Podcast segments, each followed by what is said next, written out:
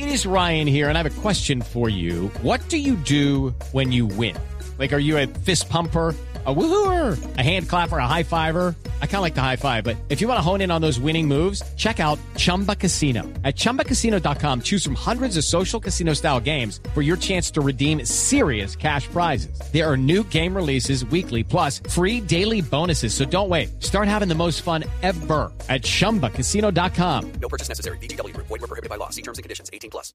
Son las 12 del día, 16 minutos, y aquí seguimos conectados con ustedes en Mañanas Blue. Vamos hasta la una de la tarde. Le damos la bienvenida a las ciudades que vuelven y se conectan con nosotros, Medellín, Cali, eh, Cartagena, Bucaramanga, Barranquilla, después de las noticias del mediodía. Hoy es importante, empezando semana, Gonzalo, yo lo he pensado mucho, porque usted es el venezolano de la mesa, digamos que es nuestro amigo, nuestro compañero de trabajo, pero además es también como muchos otros venezolanos que hay en Colombia que tuvieron que emigrar por cuenta de la situación en Venezuela. Y por eso quiero empezar con usted preguntándole si tiene expectativas o no, o qué tan grandes son esas expectativas con la reunión que se llevará a cabo el eh, día de mañana la cumbre precisamente de oposición y el eh, gobierno del presidente Nicolás Maduro ayer en Colombia, sobre todo después de lo que se supo de la reunión del martes eh, del presidente Gustavo Petro con líderes de la oposición.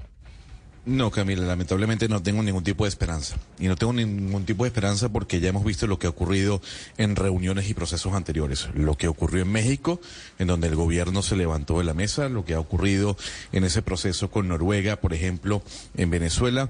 Eh, creo que hay una situación muy marcada y es la no negociación mientras las sanciones estén impuestas sobre el país vecino, o sea, Venezuela. El gobierno no cede por ese lado y la oposición no tiene más remedio medio que de alguna u otra forma seguir presionando a los Estados Unidos para que estos eh, levanten las sanciones.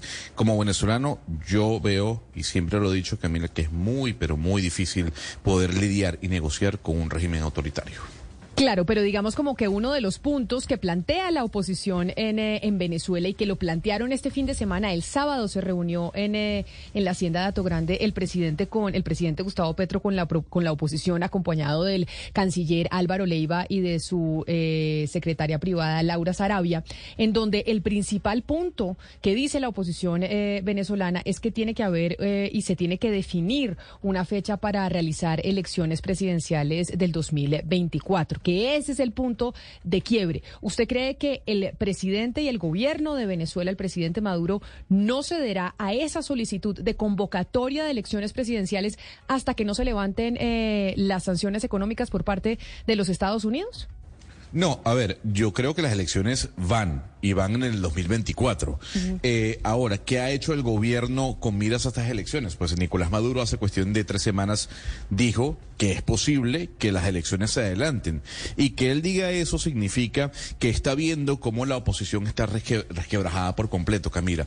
Hay que decir quien se sentó a hablar, eh, o quienes se sentaron a hablar con Álvaro Leiva y con, y con Gustavo Petro, no fueron todos los representantes de la oposición.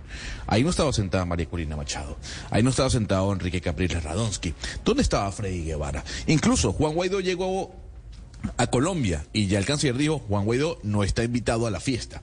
Entonces, sí, hay una parte de la oposición venezolana que cree un proceso de diálogo que busque de alguna u otra forma elecciones libres, que con veeduría de la Unión Europea, con veeduría de la OEA, cosa que no le gusta al régimen venezolano. Hay quienes dicen no hay que negociar con el gobierno autoritario. Entonces, yo soy escéptico, muy escéptico porque a ver, Camila, la frase dice, no, por el desayuno usted ya sabe cómo va a ser el almuerzo y la cena. Y hablando precisamente del desayuno, Gonzalo, el eh, primer político en Colombia, yo diría que el eh, primero que se metió de lleno en la situación venezolana, el primero que empezó a hacer contactos con la oposición de Venezuela hace ya muchos años, es el expresidente Andrés Pastrana, quien sí ha venido estando desde hace yo creo que más de una década en contacto con, con, la oposición venezolana y hablando de la situación de ese país. Y por eso me place hoy saludarlo y agradecerle enormemente que haya aceptado esta invitación a Mañanas Blue. Expresidente Pastrana,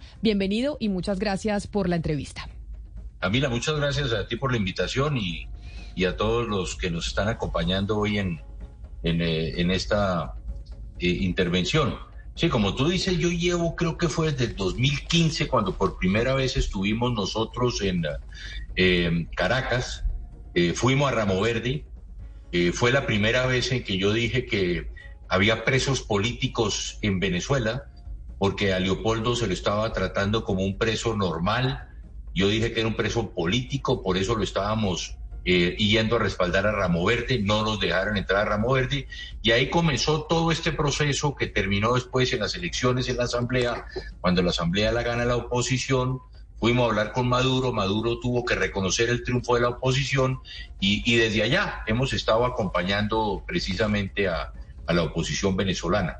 Y por eso agradeciéndole además, expresidente, que se haya conectado también en video. Muchas gracias, eh, me alegra poderlo ver aquí a través de nuestro canal de YouTube eh, de Blue Radio en vivo. Por eso le pregunto, si usted coincide, por ejemplo, con mi colega eh, Gonzalo Lázari, que es venezolano, que tuvo que emigrar de Venezuela, con que estas reuniones y estos acercamientos que se están haciendo aquí en Colombia y esta cumbre que va a haber mañana entre la oposición y representantes del gobierno de Nicolás Maduro no van a terminar en nada. De verdad que este nuevo capítulo no puede generar un poco eh, más de esperanza para lo que pueda pasar en el vecino país? A ver, esto es una farsa, Camila, digámoslo de frente. Aquí no está la oposición, como ya lo dijo Gonzalo.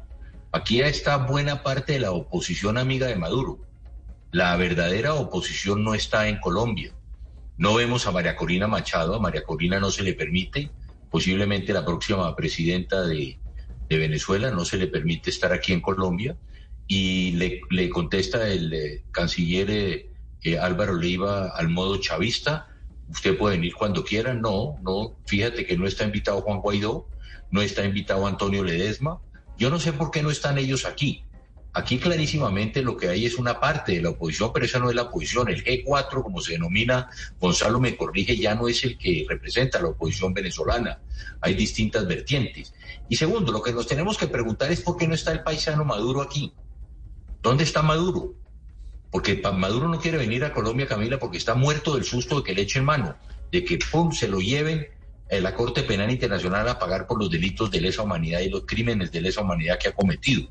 Eso es vergonzoso que Maduro no venga aquí a Colombia. Hoy el que está actuando como canciller de Maduro es precisamente Petro, del narcodictador, porque aquí hay una narcodictadura. Y la otra pregunta que nos hacemos, Camila, es por qué un narcodictador va a querer entregar la dictadura esta narcodictadura, ¿para qué y por qué Maduro la quiere entregar? No la va a querer entregar y no la van a entregar. Pero entonces, expresidente, ¿cuál sería la salida? Porque se han eh, tomado muchas medidas, es decir, se ha aprobado absolutamente todo. Había ha habido sanciones económicas por parte del gobierno eh, norteamericano, en el gobierno del presidente Iván Duque se suspendieron completamente las relaciones, tanto así que no teníamos ni siquiera relación con el con el presidente Nicolás Maduro, sino que se tenía eh, relación con Juan Guaidó. Es decir, ¿cuál sería la salida si no probar esta alternativa de sentarse a una mesa y negociar? Porque pareciera que negociar es la única alternativa que queda hoy eh, porque las otras ya se han probado con Venezuela. A ver, quien está, negociando es el Grupo de Puebla Foro de Sao Paulo. Eso es lo que le están dando el respaldo a Nicolás Maduro. ¿Qué diría yo, Camila? Que lo he dicho desde el 2015.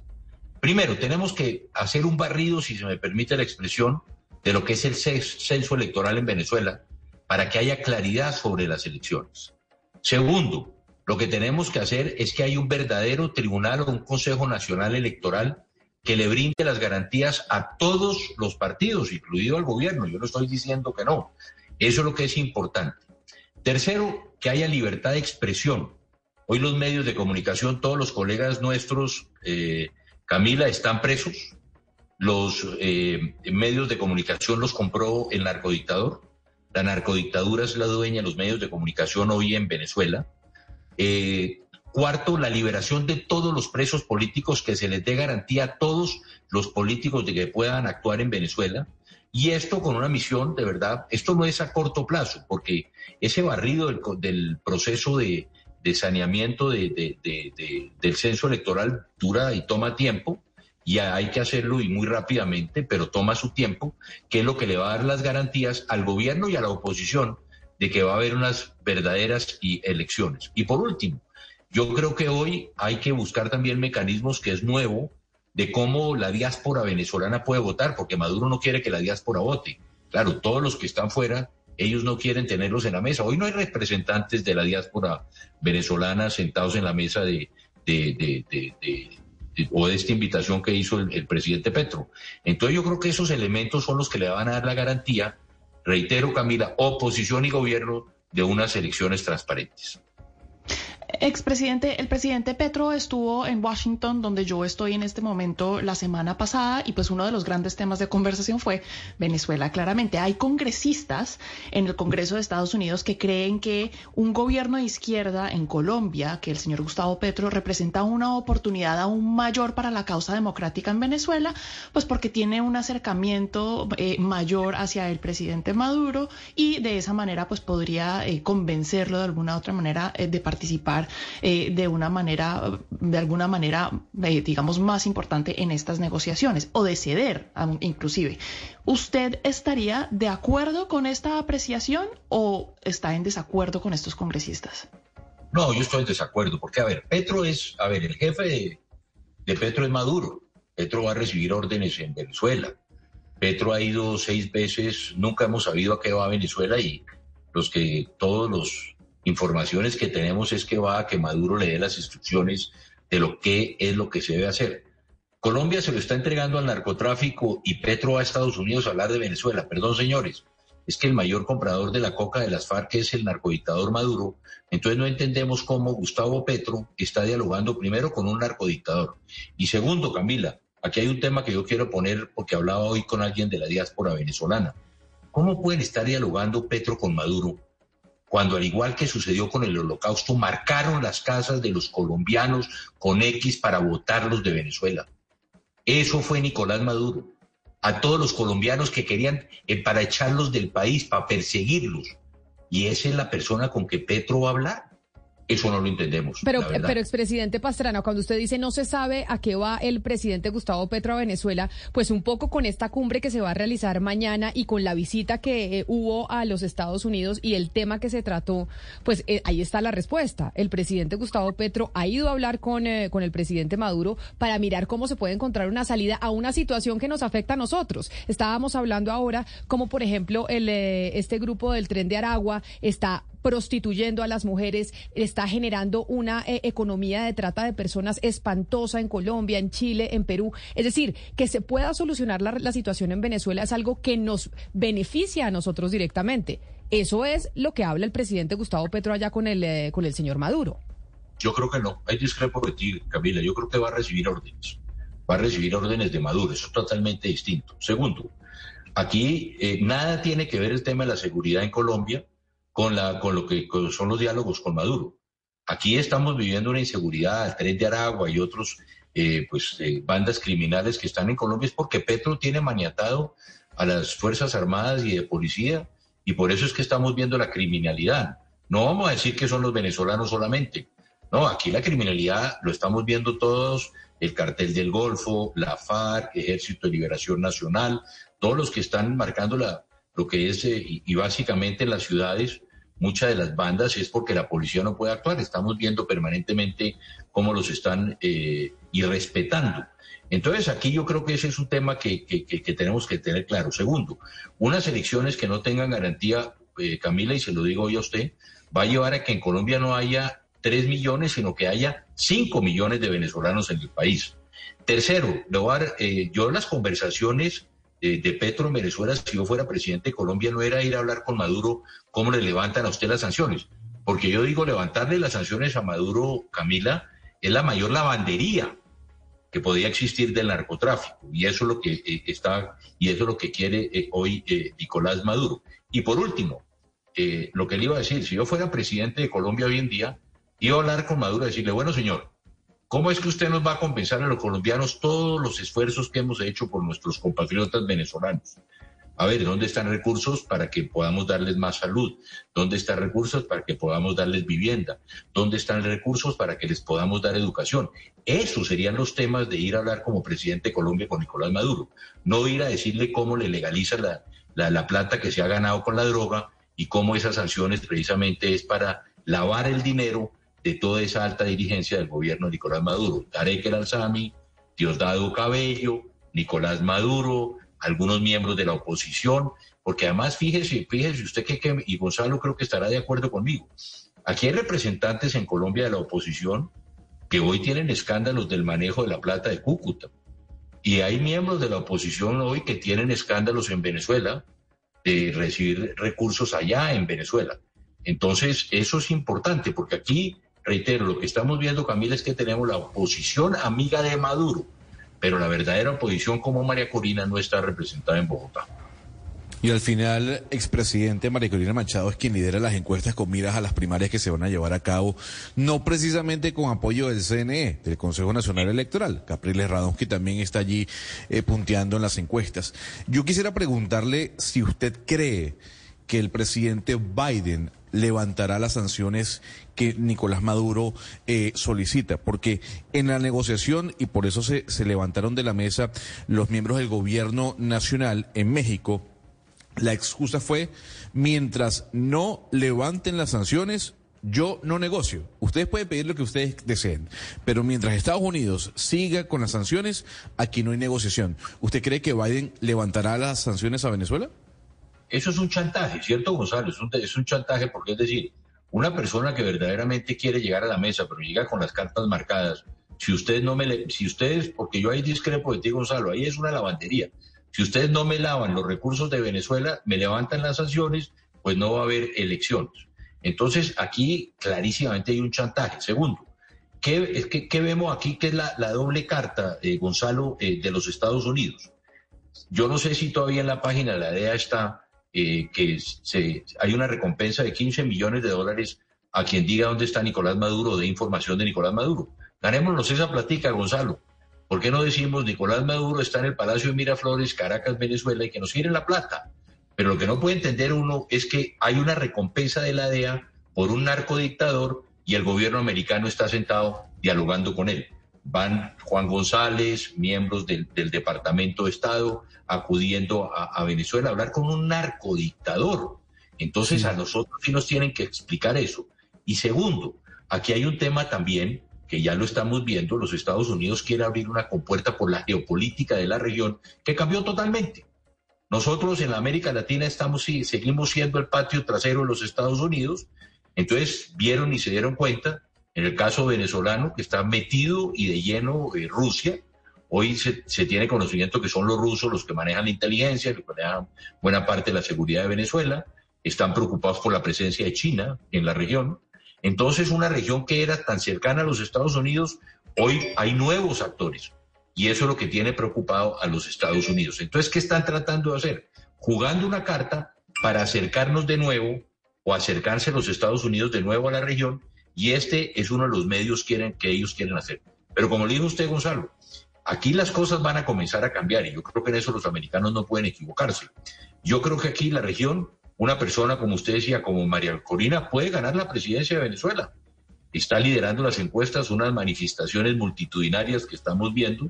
Y yo lo que digo puede ser que dos mujeres en este momento cambien la región, que sean María Corina en Venezuela y si Patricia Bullrich toma la, candidatura en, Argentina, puede ser que dos mujeres vayan a cambiar lo que está pasando hoy en, la región.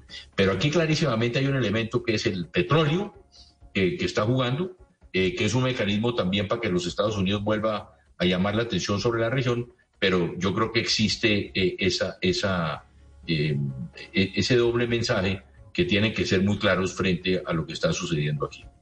Expresidente Pastrana, al principio de esta, de esta conversación, usted dijo que el gobierno de Gustavo Petro es una narcodictadura. no, el de Gustavo Petro, pues sí, fue...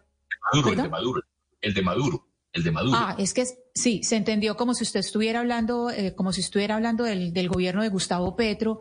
Y en ese sentido le quiero preguntar, porque pues eh, hemos estado hablando de las eh, elecciones, de las elecciones que, que habría, que es la, gran petición por las elecciones en, en Venezuela. Y le quiero preguntar sobre las elecciones en Colombia, si usted cree que las elecciones en Colombia sí fueron legítimas, porque usted pues es una persona que siempre fue muy crítico y cuestionó la legitimidad de las elecciones en Colombia. Yo creo que no fueron legítimas. Eh, el país sabe que no fueron legítimas, el mundo sabe que no fueron legítimas. En las elecciones parlamentarias, porque el señor eh, Petro como candidato pegó el grito, de un día para otro el registrador le, le dio un millón de votos, cambió la estructura en el Congreso, se le dieron nuevas curules.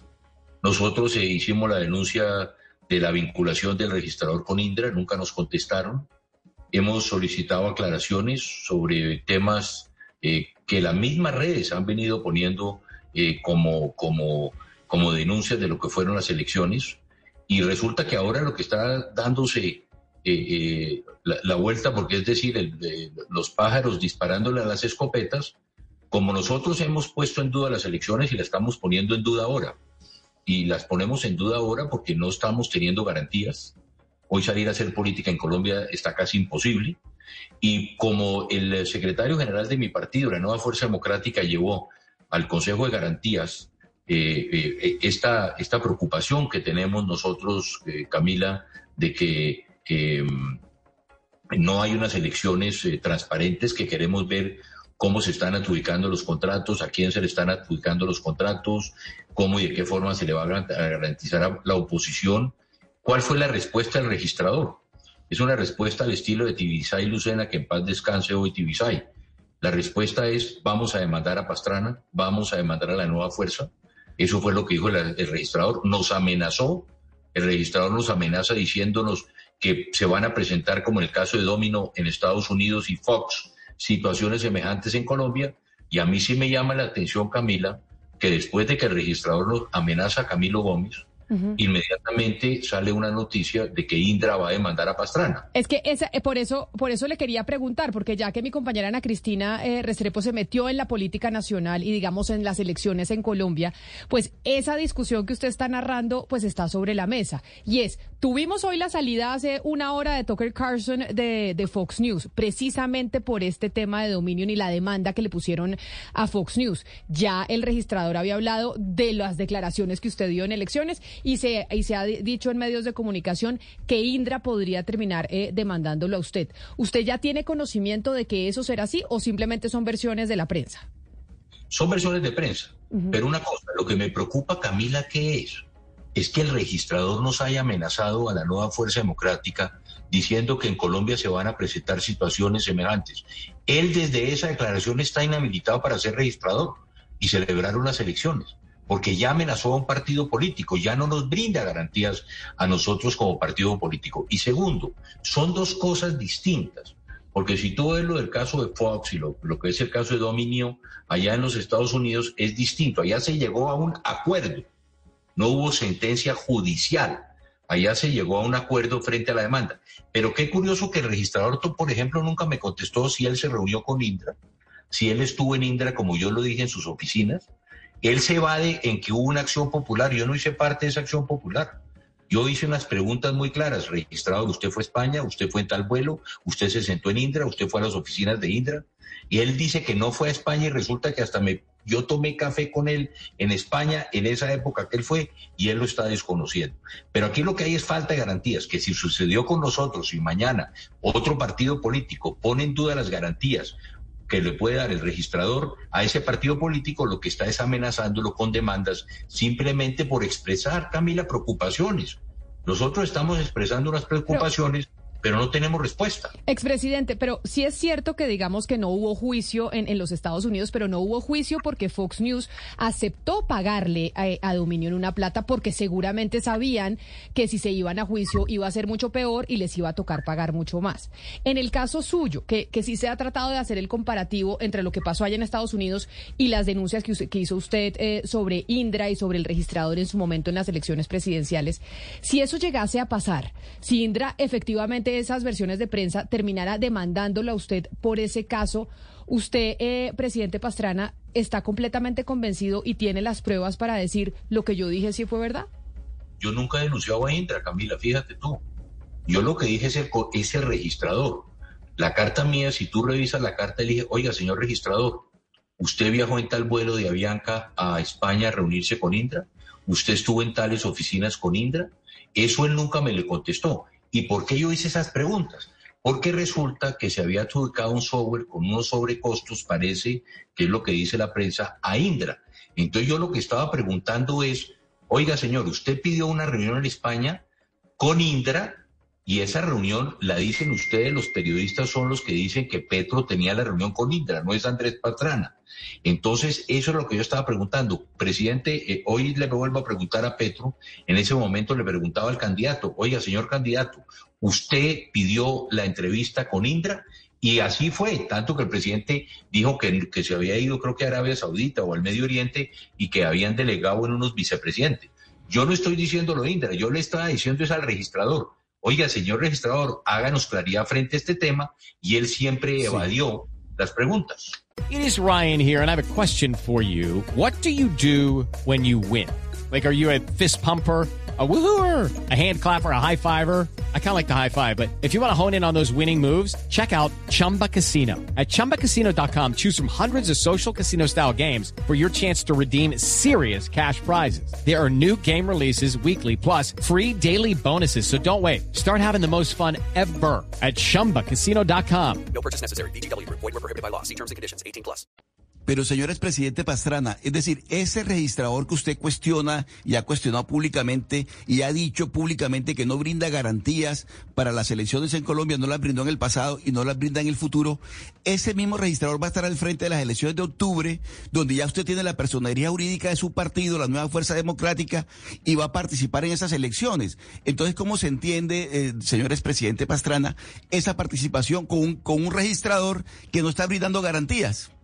Oscar, eh, buenos días. Sí, exactamente eso es lo que estaba tratando de explicar en ese momento a Camila, diciéndole, mire, nos citan por primera vez Camila y Oscar a, a, a, lo que reunámonos otra, hoy tiene otra palabra, Consejo Nacional de no sé qué electoral. Eso es, un, un, es la Comisión de Garantías.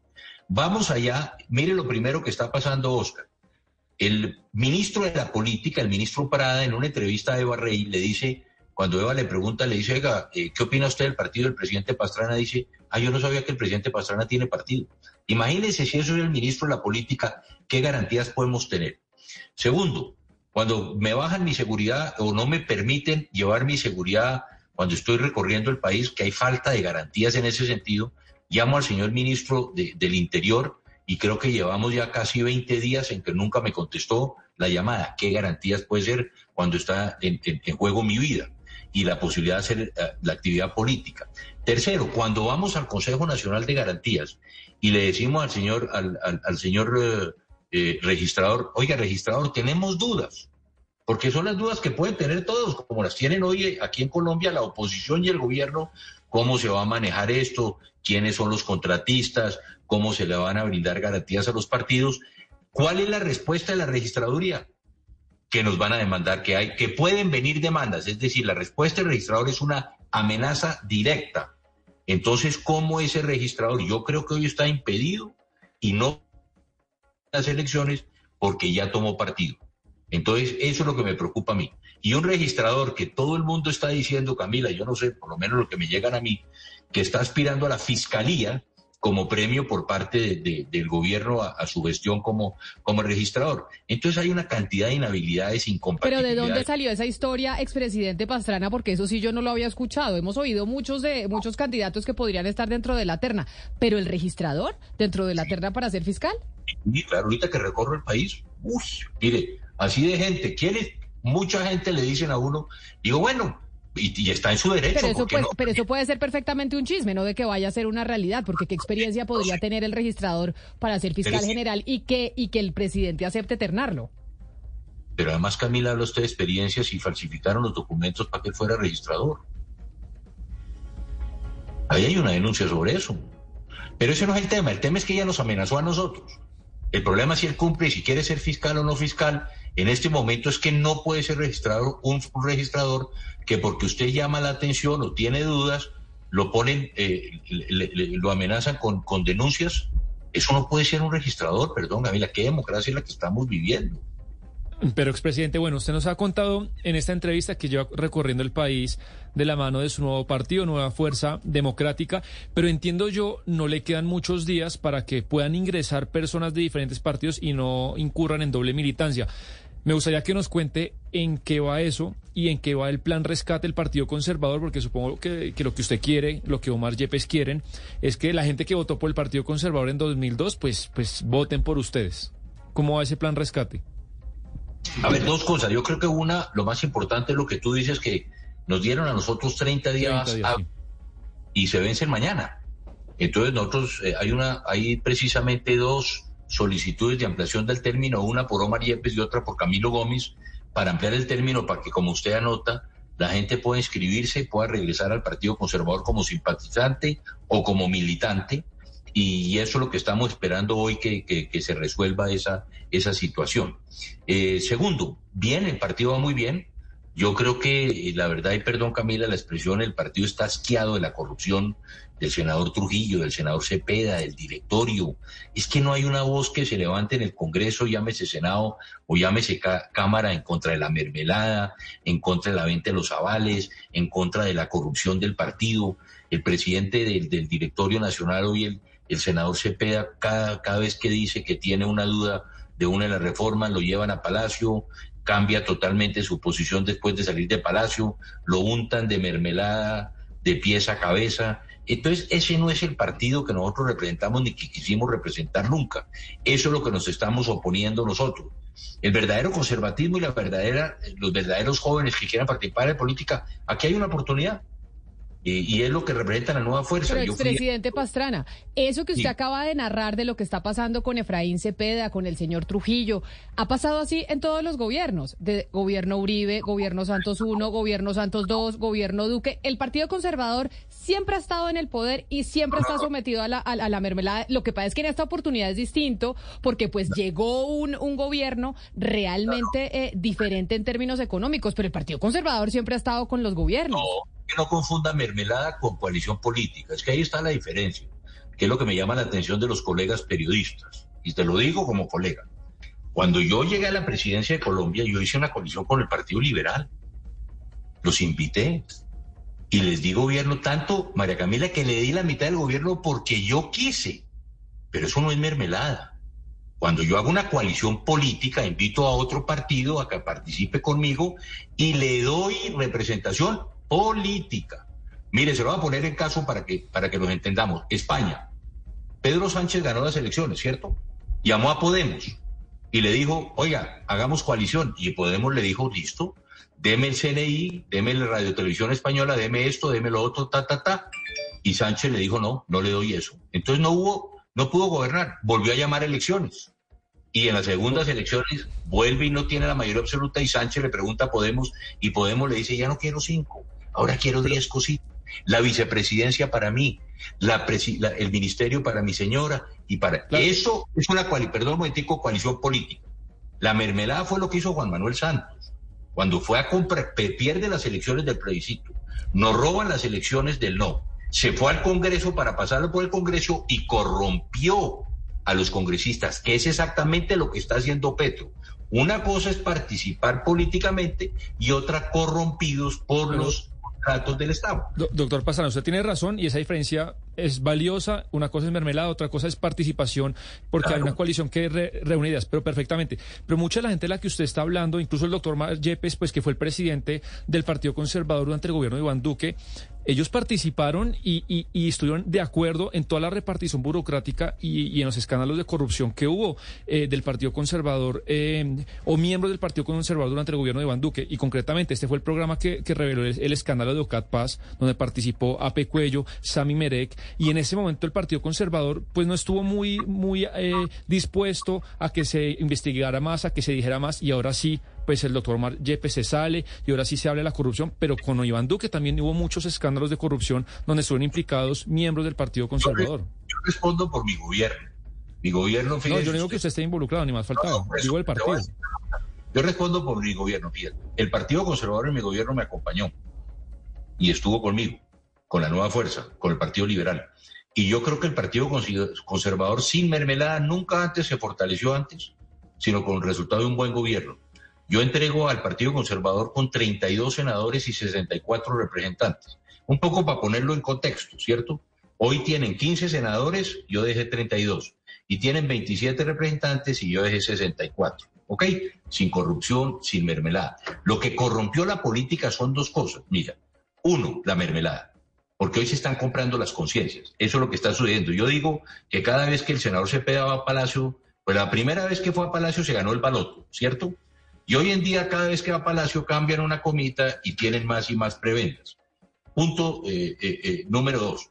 Yo creo que hoy el, el, Partido Conservador está cansado de eso, está cansado de la corrupción. ¿Por qué?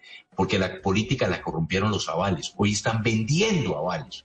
Es lo que yo no entiendo. ¿Cómo así que un joven, el otro día me dijo un joven, mire, presidente, yo quise ir al Partido Conservador. Me cobran dinero, que hay que pagar 200 o 300 millones. Yo tengo que pagar una póliza para poder pa- participar en política. Los jóvenes no van a tener la posi- posibilidad de hacer política. ¿Por qué? El error del Partido Conservador, ahora en el caso del Partido Conservador, es que el directorio es un directorio hoy de parlamentarios, es un directorio parlamentarista. Y eso es lo que corrompió al partido. ¿Por qué? Porque hoy el senador Cepeda cuida su feudo de votos, hoy el senador Trujillo cuida su feudo de votos, hoy el senador Mere, que dice usted, cuida su, su feudo de votos. Hoy, como se le abrió la posibilidad de la nueva fuerza, ya ellos quedaron, ese castillo de, de naipes se derrumbó. Pero lo peor que le pudo pasar a este país fue la mermelada de Santos, porque miren lo que ha venido sucediendo. No hay una coalición política, no ha habido, pues a, a Duque lo elegimos nosotros en una coalición política, que nunca la, nunca la respetó, eso es otro tema. Y pregunten al presidente Uribe o pregúntemelo a mí, porque él gobernó fue con sus amigos. Entonces ahí es un tema totalmente distinto. Pero lo que dañó, corrompió la política fue la mermelada cuando nos roban a los del no el triunfo que obtuvimos. Y ya que usted menciona al expresidente Uribe y que dice que esa fue la coalición política que hubo en el gobierno de Iván Duque, pero que no eh, la cumplió el, el exmandatario, quiero preguntarle por el rol que ha cumplido el expresidente Uribe durante estos ocho meses de gobierno del presidente Petro. Porque sí hemos hablado de las reuniones que han tenido ambos eh, presidentes y de la actitud que se ha transformado mucho del expresidente Uribe, que era un férreo opositor en, en anteriores gobiernos, y ahorita pues no lo escuchamos diciendo mucho. Pero fíjate tú, eh, eh, dos cosas ahí, eh, María Camila, porque es muy curioso lo que está pasando. El presidente Uribe, yo no entiendo, en siete meses ha ido tres veces a hablar con Petro. Yo no estoy de acuerdo con eso, yo creo que él es la antítesis. Hay declaraciones que a mí no me gustan del presidente Uribe. El decir, por ejemplo, que le va a dar avales a los antiguos guerrilleros, yo no estoy de acuerdo con eso, pero perfecto. Eso es una decisión del Centro Democrático, él está. Pero fíjate la contradicción que hay. Gustavo Petro criticó al presidente Uribe durante toda la vida, ¿por qué? Por los acuerdos con los paramilitares, ¿cierto? Y hoy el que está haciendo los acuerdos con los paramilitares es Petro.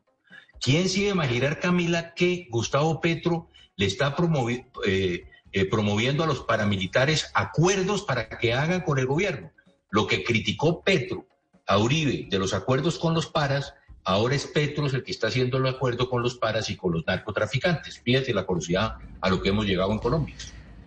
Expresidente Pastrana, ¿usted cree que el presidente Petro va a respetar su mandato constitucional? ¿Va a permanecer cuatro años en el poder? ¿O después de los cuatro años va a intentar eh, quedarse como presidente de la República? A ver, a mí qué me llama la atención aquí. Nosotros hemos defendido la democracia y en democracia le dimos a- al M19 una amnistía. Le hemos respetado los votos a Petro cuando ha querido ser alcalde, cuando ha aspirado a su Congreso. Pero en la democracia uno gana y uno pierde. En la democracia, hoy Petro no puede ser que si no pasa la reforma de la salud, volvemos a la violencia en las calles. Que si no me pasan las reformas, me voy a una constituyente. No, perdón, esa es la democracia. Las cosas buenas las vamos a respaldar y las malas criticar, pero entonces si no estamos de acuerdo con Petro, entonces vamos a constituyente o vamos a las calles, volvemos a la violencia. No, el presidente tiene que respetar la democracia, que hay unos pesos y contrapesos. Afortunadamente hoy tenemos un excelente fiscal general de la nación que le ha puesto su tatequieto a Petro diciéndole, no señor Petro, usted no es un emperador, aquí se respeta la constitución y la ley. Aquí tenemos una Corte Suprema, una Corte Constitucional y un Consejo de Estado que exactamente lo mismo le está diciendo al presidente Petro. No, presidente, aquí hay una división de poderes, aquí hay pesos y hay contrapesos. Lo que no ha existido con el Congreso que se vendieron. Entonces los congresistas de los partidos, la UCA, Partido Conservador y el Partido Liberal, se vendieron a, a- a Petro y ahí están. Pero afortunadamente todavía hay institucionalidad en Colombia. Y un poco, Gonzalo, lo mismo que yo creo que tú en el caso de Venezuela. En Colombia hoy las instituciones son los que están defendiendo precisamente eh, esos pesos y contrapesos. Eso se perdió en Venezuela. Hoy no tenemos esos pesos y contrapesos que no le van a dar las garantías a la oposición de que lleguen a unas elecciones. Expresidente, y ya que hablamos de oposición y mencionamos lo que ha venido ocurriendo con el expresidente eh, Álvaro Uribe, que se ha reunido tres veces con el presidente Gustavo Petro, de lo que está pasando con el Partido Conservador, un poco de, la, de las cosas que sucedió en, en Venezuela es que pues se quedaron sin una oposición sólida y unificada. Y eso le ha dado pues también eh, pues mayor facilidad eh, a Nicolás Maduro y al chavismo de, pertenecer, de pertenecer en el poder. Me da la impresión que usted quiere en estos momentos, y eso es lo que está intentando en Colombia de recoger las banderas de la oposición en Colombia, ya que pues la vemos como eh, tan disminuida en estos momentos de trámites eh, de reformas eh, legislativas y demás. Usted está trabajando y en eso es en lo que se quiere convertir hoy en el líder de la oposición al, gobierno de Gustavo Petro. A ver, Camila, hagamos una, hagamos esa comparación, lo, lo que tú estabas diciendo. En Venezuela corrompieron a la oposición. La oposición le, gran parte de la oposición venezolana la corrompió el régimen de Maduro. Y por eso es que no salen a hablar o no salen a expresar. Por eso es que yo hablo que la oposición está en Colombia, es la oposición cercana a Maduro. Pero mire lo que pasó, por ejemplo, con los recursos de, de, de, de, Cúcuta. Ahí hay una serie de demandas muy graves contra muchos de la gente que manejaron esos recursos.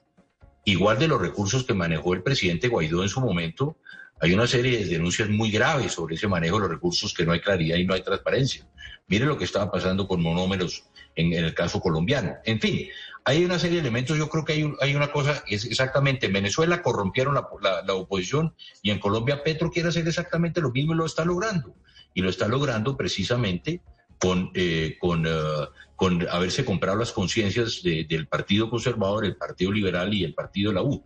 Porque yo voy un paso más allá. Yo digo que las reformas que hoy en día están en tanta discusión no son las reformas de Petro, Camila. Esas son las reformas del Partido Conservador, del Partido Liberal y del Partido de la U.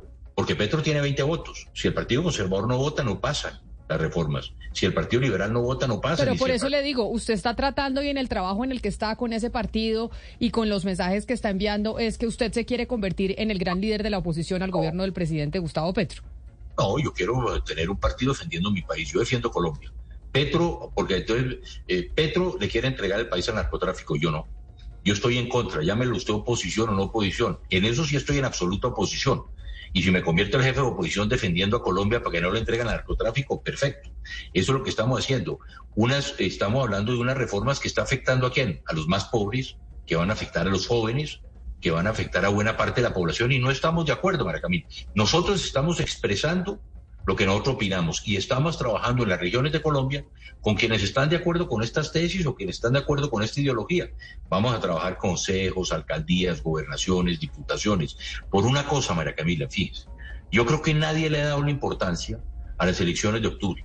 Para mí, yo creo que las elecciones de octubre son las más importantes en la historia de Colombia si la centroderecha no gana las elecciones en octubre, no ganaremos las elecciones del 26 y por lo menos por 30 años no volveremos a ver la presidencia de Colombia. Por eso son tan importantes las locales y por eso hay que concentrarnos el 29 de octubre, porque esos van a ser los cimientos para que volvamos a la presidencia del 2026. Pues, expresidente Andrés Pastrana, muchas gracias por su tiempo, por habernos hablado, eh, pues lo llamábamos precisamente para hablar de la cumbre de la oposición eh, venezolana con, eh, con el gobierno de Nicolás Maduro mañana martes, pero bueno, terminamos hablando de política colombiana porque era imposible pues no preguntarle por el caso de Indra y por las elecciones locales. Exmandatario, mil gracias por haber estado aquí con nosotros y por habernos regalado todos estos minutos. Muchas gracias, lástima que no hablamos más de Venezuela, pero esperamos que todo lo mejor para Venezuela.